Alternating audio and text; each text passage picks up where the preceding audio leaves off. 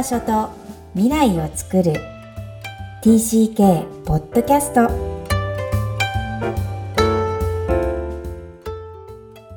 皆さんこんにちは。TCK ホームインタビューの時間です。今日は91人目のお客様諸田守さんです。よろしくお願いします。よろしくお願いしますはい。このポッドキャスト、幼少期、児童期、思春期を海外で過ごされたお客様をお招きして、ご自身の半生を語っていただくとともに、海外移動がもたらした影響についても教えていただいております。では、まもるさん、ご自身の簡単なプロフィール、自己紹介お願いします。はい、えー、私は1982年に生まれてます。今年41歳なんですけども、えー、帰国生という部分では、えー、4歳、5歳になるタイミングでですね、オーストラリアのメルボルンに、うん、父親の仕事の関係で、えー、転勤しました。はい。で、そこから4年間メルボルンで生活をして、そのままスライドでイギリスのロンドンに行ってます。そこで6年、また海外生活をしてますので、計10年間、海外で生活をして、うん、えー、高校生になるときに日本に戻ってきているというのが、えー、帰国生としての歴史です。はい、ありがとうございます。そして今は会社員でいらっしゃって、えー、ベトナムにいらっしゃるんですよね。そうですね。はい。で、その時のですね、海外での子供の頃の記憶、あとは何ですかね、あの、広い世界を見れたという経験があって、社会人になる時に海外で働きたいという強い思いがあってですね、30歳の時に初めてベトナムに駐在して、で、その後タイにまた移動して、で、また2年前に今、ベトナムに戻ってきているということで、かれこれも10年間スライド続きで、今、東南アジアに生活してます。駐在員として東南アジアに10年もういるってことですね。そうです、そうです。おお。ということは、ご自身の人生で10年と10年で20年いるってことですよね。そうです。で、今40歳なんで、人生の半分は海外に生活しているということですが、そこまで期待されているようなグローバル人間ではないかもしれませんので。いやいや、とんでもない面白そうですね。では、まず、えー、まもるさんの TCK ストーリーを紐解いていきたいんですが、物心ついたらもうメルボルンとさっき打ち合わせの中で教えていただきました。全くもうほとんど日本の記憶がなくて気がついたらメルボルンにいたという感じですか？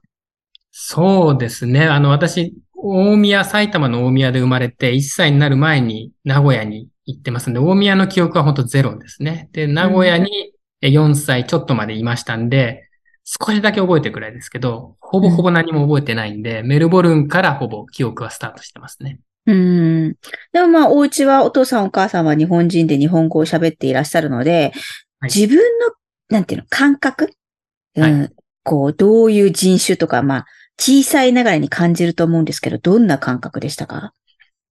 当時はあんまり深く分かってなかったんですけど、日本人というふうには思ってました。というのも、例えばメルボルンだと、やはり日本人当時少なかったんで、やっぱり珍しいなっていう見られ方をするんで、あ、珍しい人間なんだな、イコール日本人みたいな、そういう理解でいたと思いますね。うんうんうんうん。これ、お兄ちゃんがいらっしゃると聞きました。このお兄ちゃんとの関係だったり、そのお兄ちゃんとはいずれ英語になっていくとか、そういうのはあるんですか？えー、ですね、兄は3歳年上なんですけども、えー、まあ、メルボルンに行った時は日本人学校に兄が先に行っていて、で、私はまあ現地の幼稚園に入ったんですけど、まあ、またその後幼稚園の話をするかもしれませんが、私もその後日本人学校に移ってるんですね。ああ、はい。ずっと二人とも日本人学校で行って、ただ兄は高校になるタイミングでイギリス・ロンドンの現地校に行ってるんですよね。なので自分でそのインターという道を選んで英語の世界に行ったと。一方で私はもうそのままずっと日本人学校、日本の高校って言ってるので、まあ、そこが一つ違う分かれ道ですけど、兄とはもうずっと日本語で喧嘩もしてましたし、仲良くもして。うんうんうん。なるほど。えー、じゃあちょっとメルボルンに戻りますが、え現地の幼稚園に行って、そこから日本人学校に行く、とも明らかに日本人アイデンティティというか、日本人だからそういう学校に行くっていう説明ですよね。どんな風に感じていらっしゃいましたか、はい、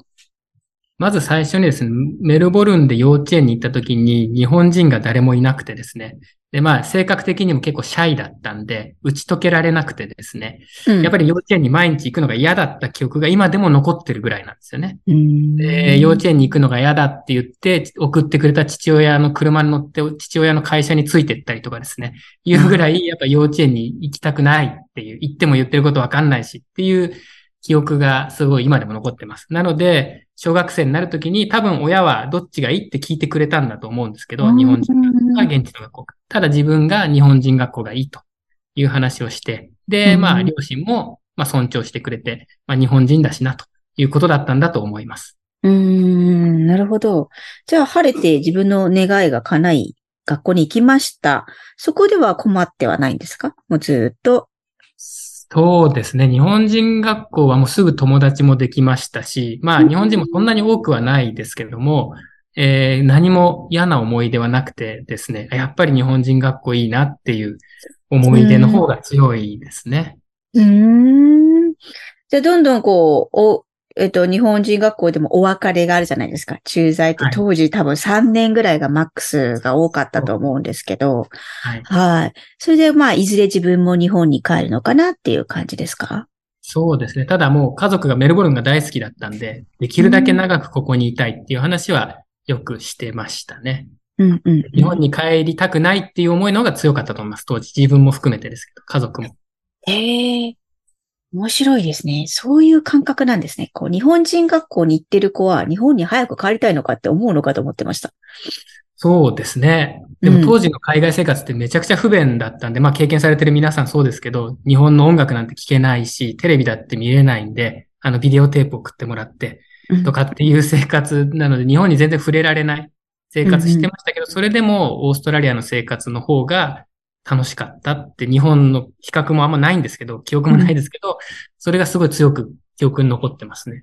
うーん。例えばおと、お母さんはどういうことで、この、大好きなんですか？オーストラリア。オーストラリアの駐在があんまり出ている方がいないので、はい。うん。一つはね、オーストラリアってやっぱ土地も広いですし、日本みたいにギチギチしてなくて、で、まあ日本人コミュニティも大きすぎず、でも小さすぎずっていう風になってましたし、治安もいいので、ああ、自由度はありましたし、で、気候もいいし、で、オーストラリア人もまあ、ああいう感じなんで、おおらかな、あの、オープンな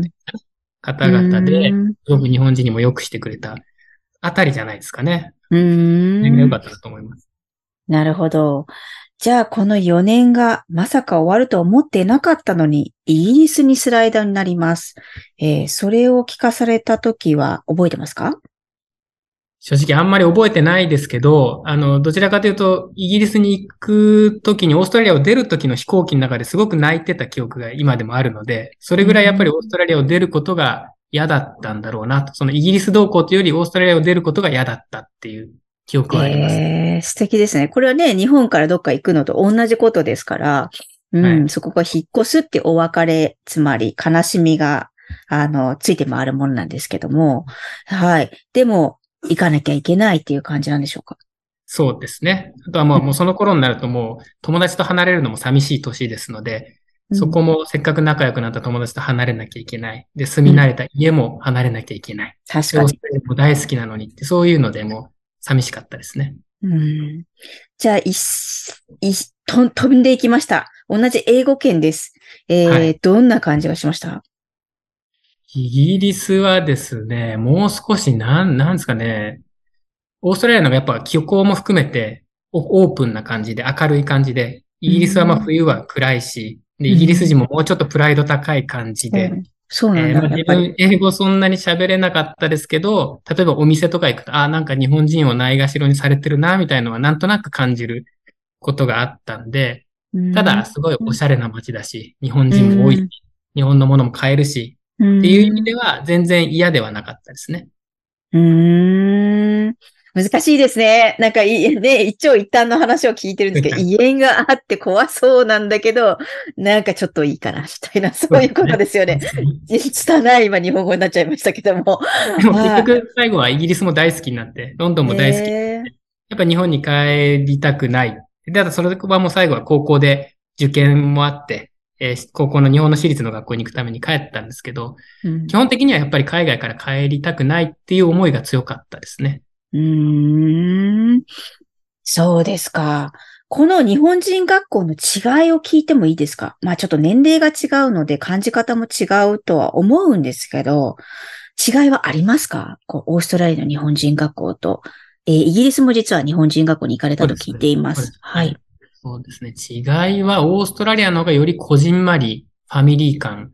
があって、イギリス、ロンドンになると日本人がもっと多いので、クラスも増えてきますので、うんまあもう少し日本の学校に近いのかもしれないですね。その、うんやっぱり仲のいい集団がいくつも同じ学年でもあったりとか、いう希望でしたね。なので最初はちょっと打ち解けるまでに4年生でロンドン行きましたけど、ちょっと時間がかかった記憶があります。うーん。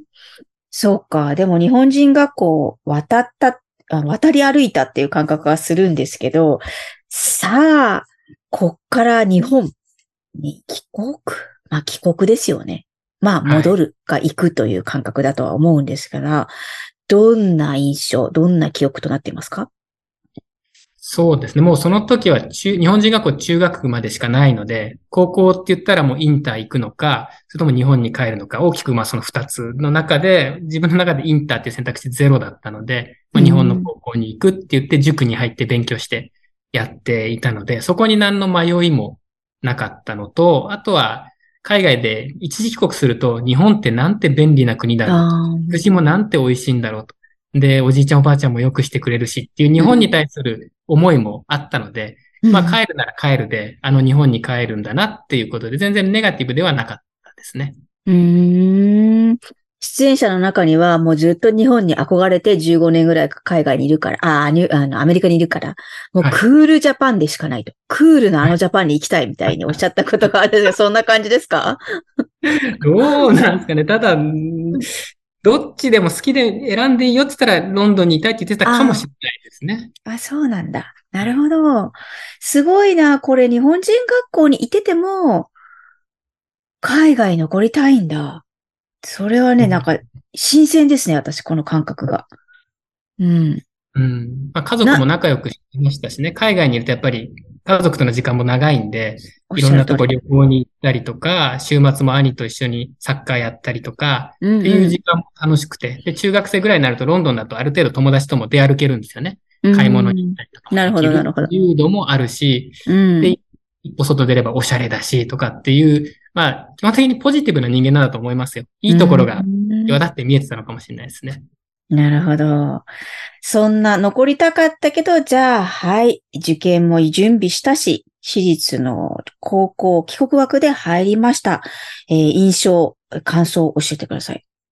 ここがカルチャーショックですね。本当に高校に入って、で、まあ大きなカルチャーショックで、で、日本のそのなんていうんですかね、えーまあ集団社会の中で、ある程度、あの、マジョリティに混じっていかないと、なんか自分はできない人間なんじゃないかって負い目を感じちゃうようなことを感じていましたし、で、自分帰国子女と言いながら、日本人学校なんて英語がそこまで喋れないんで、それを隠しながら、帰国子女であることを隠しながら、どうやってあの、マジョリティの人たちに交わっていけんだろうみたいなことにストレスを抱えながら、通勤の電車に乗るのもなんかストレスだしっていう、かなりストレスフルな高校生活をスタートしたことを覚えてますね。うん、ありがとうございます。これとても興味深いのは、この番組聞いてくださってるの結構帰国のお父さんお母さん、つまり、えー TCK を育てているご両親の方がいらっしゃるんですけど、日本人学校に入れてるからいいだろう。日本人っぽいだろう。日本語も喋れるし。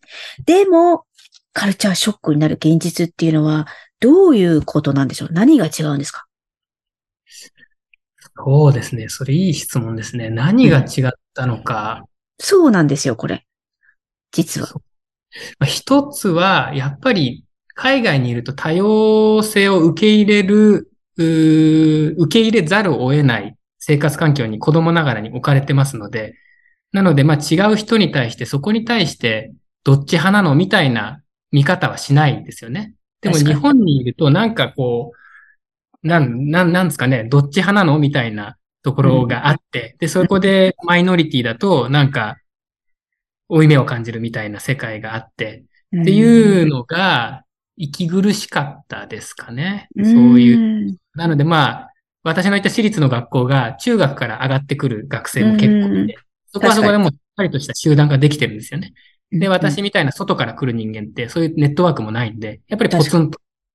で、自分が自信持って帰国生だっていうほどのキャラクターでもなかったんで、やっぱりなんか寂しい思いをしてましたね。うん。あ、いいですね。寂しいってやっぱり感じるんだ。なんか自分の居場所がないなっていうか、本当はもうちょっとこう自分らしいのになんか出せないなっていう感じじゃない限り寂しいって感じないと思うんですけど。はいはい。そうですね。そうですね。今思えば、例えばお昼お弁当食べるときとかに、誰と食べようかなって迷うこと自体がストレスでしたし、そうですね。普通に集まれればいいのに、そこに今日は誰と食べようかな。あ、この人休んじゃったどうしようとか、そういうのが高校の最初はあった気がしますね。そっか。じゃあ、日本人学校のイギリスではそんなこと感じたことがないんですよね。なかったですね。はい。そう集団のあり方とか、群れる感覚の日本みたいなことをおっしゃってるんだと思うんですけど。群れる感覚の日本、それ、その通りだと思います。そこだと思います。うん、これが大きなカルチャーショック。たとえ海外の日本人学校に行ってても、それは学んでないってことですよね。学べなかったですね。まあ、学ぶ必要があるのかってこともあるんですけど。はいはい。そうですね。そう学ばなくていい環境でしたね。日本人学校に。これはね、初めて語っていただいたかもしれないですね。私も知らないので、自分が日本人学校に海外で行ってないので、何が違うんだって聞かれることがあるんですよ。あの、上海とか大きな日本人学校なので、うん、でも私自身もよくわかってなくて、これはありがたかったです、おっしゃっていただいて。結局違うんですよね。違うんですよね。で、今話してて思ったのは、もしかしたら家族との付き合い方が違うのかもしれないです。海外にいると日本人学校にいても、やっぱり家族とと一緒にいる時間が長いので、その居心地のいい場所っていうのがやっぱ家族でしっかりあるんですよね。でも日本になると多分中学生ぐらいってもう結構男の子だと外に出て好き放題遊んで部活してとかっていう家族にその、なんですか、居心地のいい場所を求めなかったりするのかなというふうにも思うんですけど、やっぱり海外にいると家族があって、友達があってっていうバランスがすごい取れてたんで、急に高校生になって、まあ部活もやってたんで、友達の時間がボンって増えてきた時に、やっぱりそのバランスがもしかしたら難しかったのかもしれないですね。今思えばですね。なるほど。家族と社会、つまり学校という社会のバランスの変化が急に来ちゃうってこともあり得るのかもしれないってことですよね。はい、ああ、それは新しい気づきですね。なるほど。ありがとうございます。じゃあ、それに慣れていくのは何年ぐらいかかるんですか？一年はかかったかもしれないですね。1年ぐらいかかって、私ずっとサッカーを子供の頃からやってたんで、そのトップの方がやっぱりサッカーで、うん、はい、えー、まあ、サッカーをやって、毎日部活をやって、夏合宿とか行って、で、先輩たちにもいろいろ可愛がってもらって、で、意外とお前サッカーできるな、みたいな認められ方をすると、また自信が持てて、もっとサッカー上手くなってっていう好循環に入っていけたのが1年ぐらいしてからかもしれないですね。ということは、じゃあ、サッカーがえー、救世主。そうですね。サッカー、本当サッカーですね。うん。やっててよかったですね。どっから始めたんでしたっけ、サッカーは。まあ、メルボルンからやってますんで、オーストラリアのメルボルンからなんで5歳ぐらいからやってますね。ということは、もうそれで10年やってる状態で、サッカーをまた続けてるってことですね。そうですね。はい。うん。今思うと、やっぱりその学校以外で何か得意があるのはみんないいって分かっているけども、なんかこう一つの習い事をやっていくのは必要だと思われますか？そうですね。まあ一つの習い事じゃなくてもいいかもしれないですけど、自信が持てるきっかけとなるもの、うん、別にスポーツじゃなくても全然いいと思いますけど、うん、はあると、やっぱり今思えば子供ってまあ高校生も子供なんで自信とともにぐんと伸びるんですけど、自信持てないとやっぱりどんどん内向きな性格になってっちゃうような気はしますんで、うん、そういう意味で本当にサッカーをずっとやっててよかったなと思いますね。なるほど。それは大事でしたね。じゃあサッカーがあって、えー、自分がどんどん開かれていく。つまり日本に適応していけたっていうことですよね。そうですね。はい。うんこの後大学も日本、そして社会人になっても日本の企業を選ばれます。えこれは自然の流れという感じですか、そうですね。就職活動をするときに、まあ、海外で働きたいっていうのを常に軸として会社を選んでいたので、まあ今メーカーに入ってるんですけども、やっぱりその時もロンドンにあったピカデリーサーカスに日本の会社の看板あったよなとか、あのロンドンのあの中心地に日本の企業名があった、あれメーカーだったなと。日本のメーカーってすごいな、海外行けんじゃないのみたいな感覚で日本の会社を受けてましたね。うーん。それはね、ソニーの方もね、おっしゃっていました。やっぱりその時代がね、今は変わってきているけど、その看板がかっこよかったっていうのがね。はい。なるほど。じゃあ、今もその会社にずっと10、え ?19 年 ?19 年、そうですね。はい。はい、えー、働かれていますけど、なんだろう。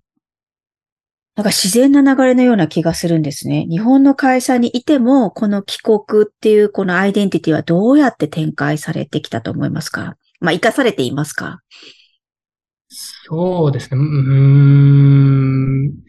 帰国であることを特に武器にしようとはしていないんですけど、今気づき始めてるのは、やっぱり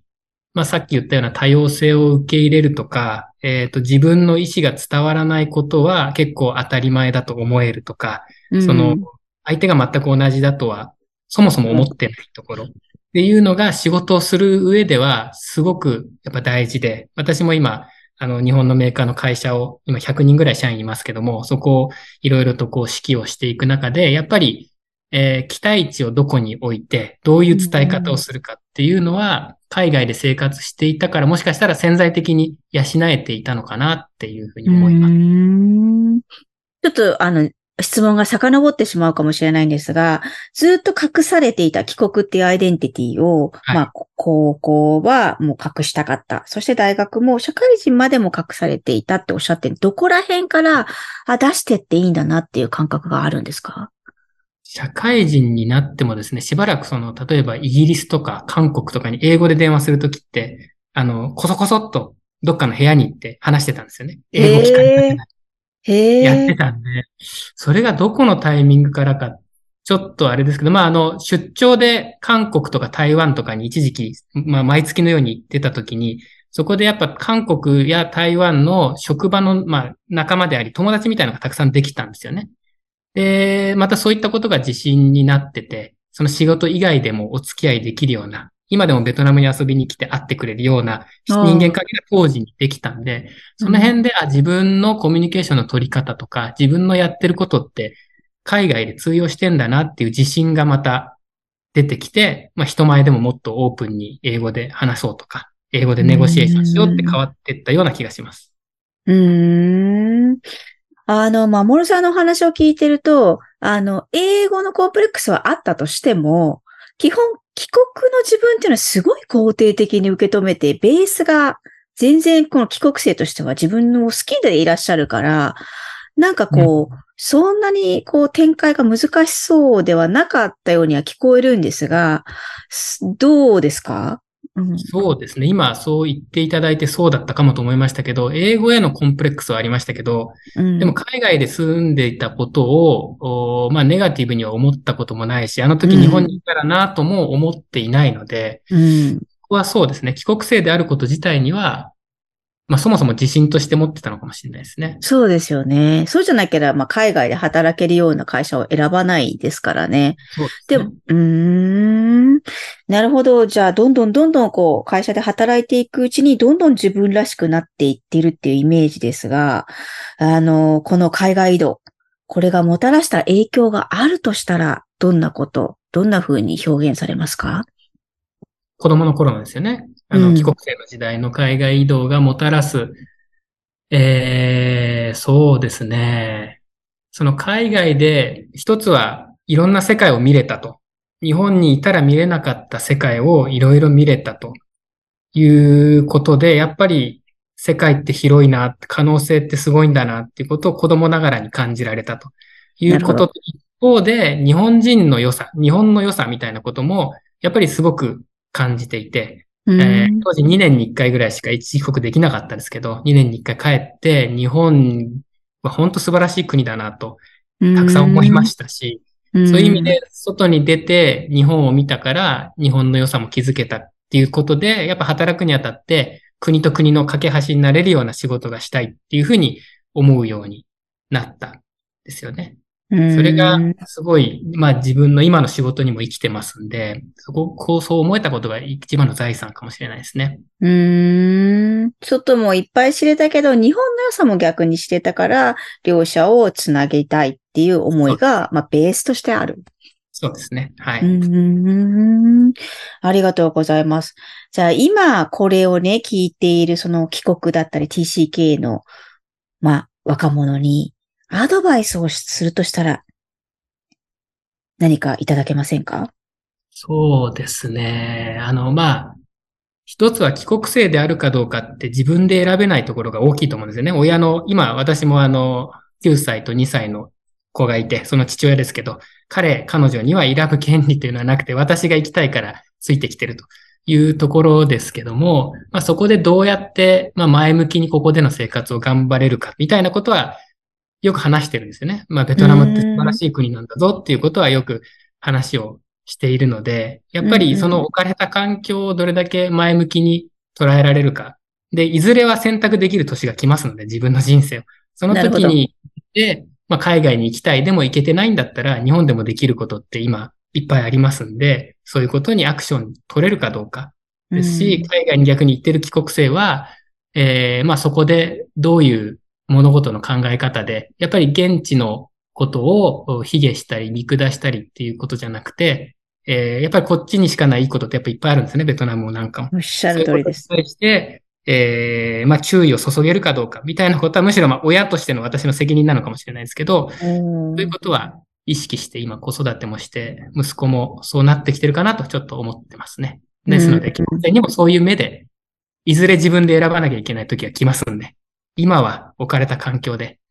前向きに楽しむということ以外にないのかなと思います。うん、その時はね、いろんな変化が自分が悲しかったり苦しかったりする時ももちろんみんなある、帰国はあるとは思うんですが、どんだけプラスの面を掘り出せるかっていうことなんですね。そうですね。そうですね。その時の多分、うん、いろいろありますけど、学校行っていじめられたことだって私もあありましたし、今思えば。うん、でも、うん、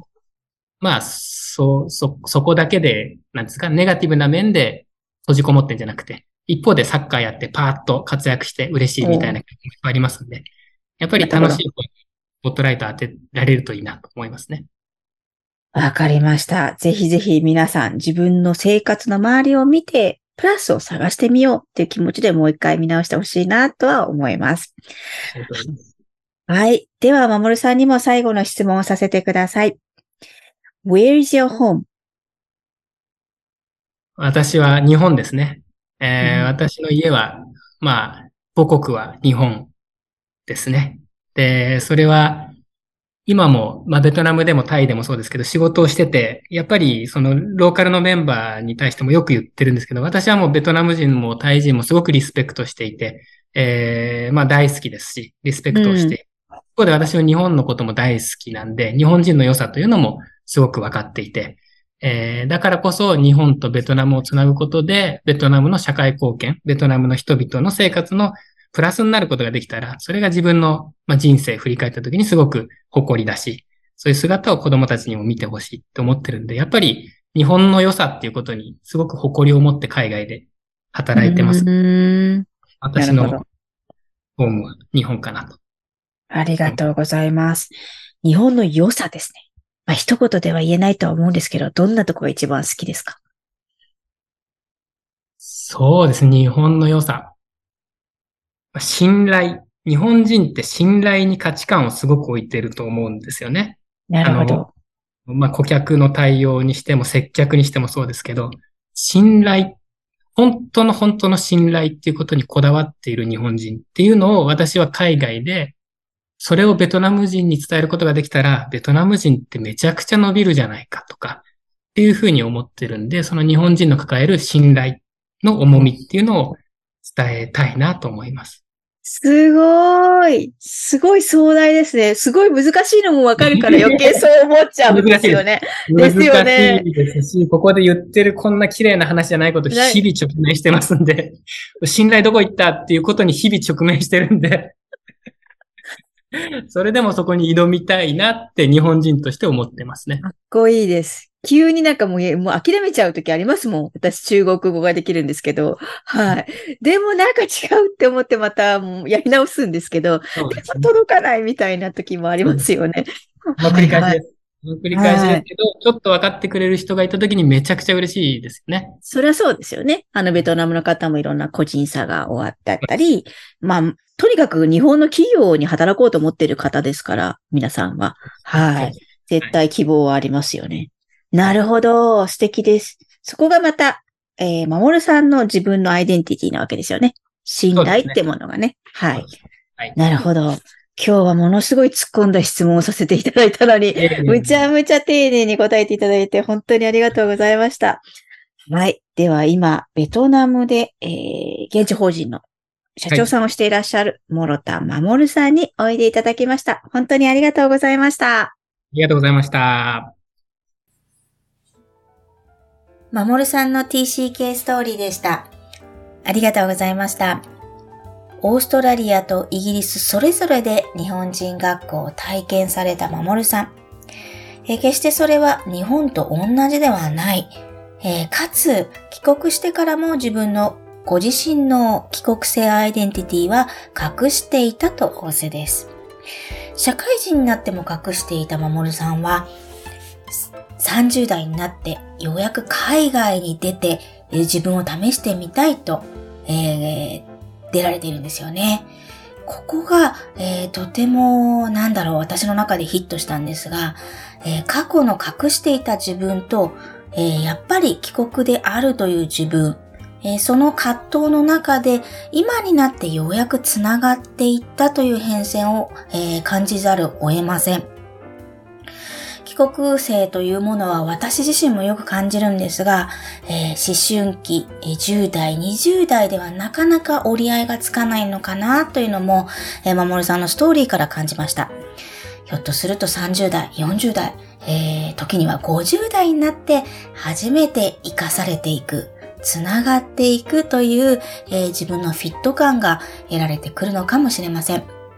えそれでも大事な10代、え、ぜひぜひ自分の思いっきり、え、苦しくても楽しくても、とにかく思いっきり自分の好きを追求していってほしいなと思った次第です。この番組ではお悩みや質問を受け付けています。さらに TCK ホームインタビューにお越しいただける皆様を心からお待ちしています。詳細は育ちネット多文化で検索してホームページからアクセスください。ポッドキャストを確実にお届けするために、購読ボタンを押して登録をお願いいたします。今日も TCK の気持ちにありがとう。